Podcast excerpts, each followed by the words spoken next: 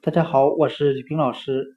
今天我们来学习单词 toilet，t o i l e t，表示洗手间、卫生间的含义。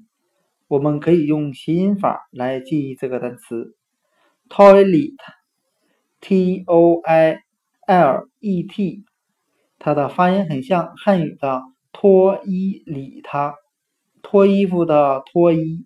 里面的里，动物它的它，我们这样来联想这个单词的含义。在有些特殊的情景下，我们可以到洗手间或卫生间里面换衣服，把自己穿着的衣服脱下去，再换上一套新的衣服。